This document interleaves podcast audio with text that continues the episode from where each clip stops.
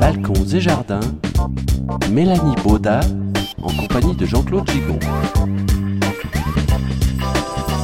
Deuxième rendez-vous avec Mélanie Baudat, ici à Romanel sur Lausanne et sur Voxinox, bien sûr. Nous vous l'avions promis. Le deuxième rendez-vous de Balcons et Jardins serait consacré aux plantes vivaces. Alors là, nous en avons pas mal d'espèces autour de nous.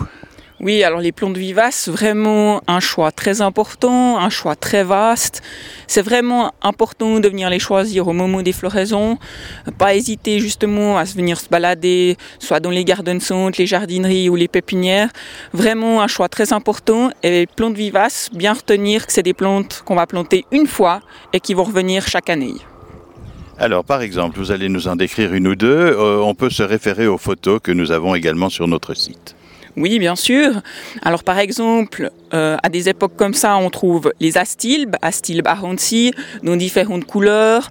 On a des blonds, des rouges, des roses. Ça, c'est vraiment des plantes qui sont très intéressantes. On peut très bien les mettre en plein soleil comme à la mi-ombre. Des floraisons qui durent très longtemps, quasiment tout l'été, en tout cas une bonne partie de l'été. Et vraiment des plantes qui ne sont pas délicates. Après, on a d'autres choses aussi, euh, les hémérocalis, euh, des plantes qui ressemblent un peu à des gros lys, mais qui sont bien sûr vivaces. On trouve tout plein de couleurs, on trouve du jaune, du rouge, du blanc, euh, de l'orange, et vraiment aussi des plantes qui sont très peu délicates et qui vont fleurir abondamment pendant une bonne partie de l'été.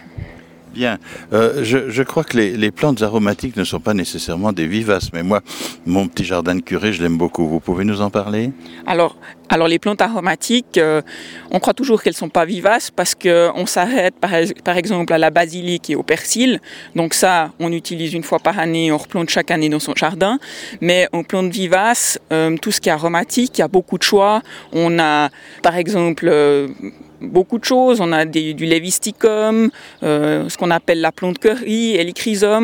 Euh, on, a, on a tout ce qui est sarriette, euh, isopus, l'origan, euh, la menthe, la mélisse.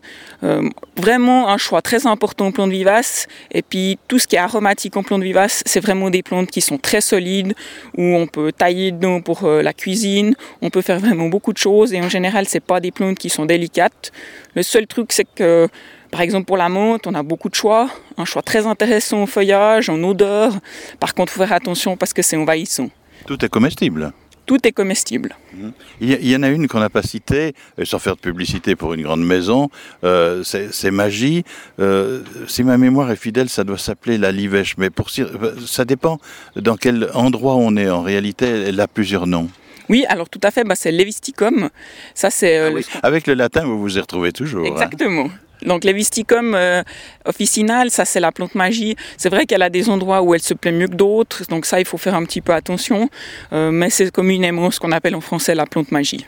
Et il y a une manière de les cultiver, de les traiter, une époque à laquelle il vaut mieux les, les prendre pour la cuisine. C'est saisonnier un peu ces plantes-là? Oui, alors c'est surtout saisonnier. C'est vrai qu'il faut les planter.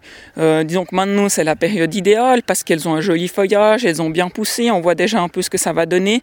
Et puis ça, les plantes aromatiques, c'est souvent des plantes qu'on va récolter soit fin du printemps ou début de l'été. C'est un peu le meilleur moment de récolter.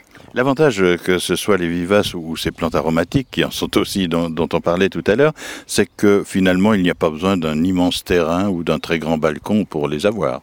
Non, alors pas du tout. Euh, les plantes aromatiques, l'important c'est qu'elles soient dans un endroit au soleil. On peut avoir un mètre carré de jardin ou deux mètres carrés. Il faut simplement entretenir pour pas que ça devienne trop envahissant.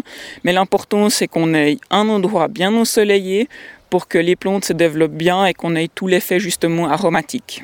Et il y a des questions en particulier peut-être qui arrivent sur notre forum, nous le souhaitons en tout cas, auxquelles vous allez répondre. Il suffira que chacun écrive euh, sur ce forum de Voxinox pour que vous répondiez, Mélanie Boda.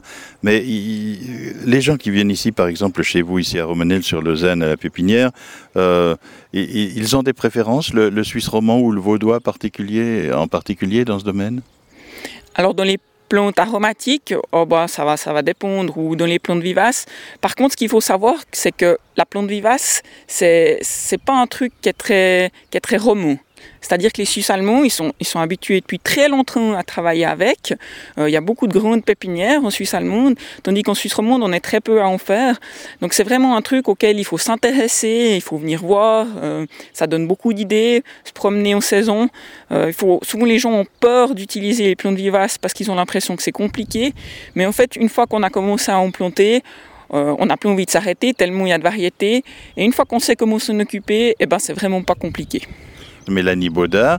On peut venir vous voir ici à Romanette-sur-Lausanne, à la pépinière Baudat. Et puis, euh, eh bien, on peut euh, participer au forum pour en savoir davantage. Alors, la prochaine fois, notre prochain rendez-vous, nous parlerons de quoi? Alors, l'idéal, moi, je pense, ce serait peut-être de changer un peu des petites plantes et on va peut-être parler un peu de bambou. Beaucoup de variétés de bambou. Le bambou, c'est une variété très à la mode parlons un peu de bambou à planter dans votre jardin.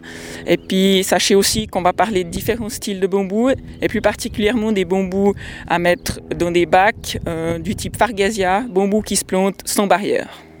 Alors au numéro 3, Mélanie. Mais volontiers, à bientôt.